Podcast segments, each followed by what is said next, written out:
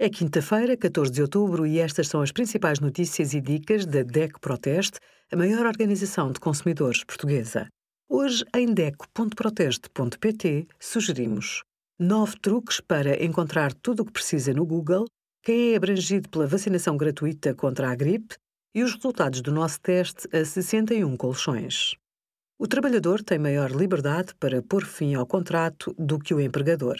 Para isso, deve comunicar a sua decisão por escrito à entidade patronal com antecedência mínima de 30 ou 60 dias, conforme tenha até dois anos ou mais de dois anos de antiguidade na empresa. Se o trabalhador não cumprir o prazo de pré-aviso para a rescisão de contrato, tem de pagar ao empregador uma indenização igual à remuneração base do período de aviso prévio em falta. Pode ainda ter de compensar a entidade patronal por eventuais danos que lhe cause devido à falta ou atraso do aviso prévio.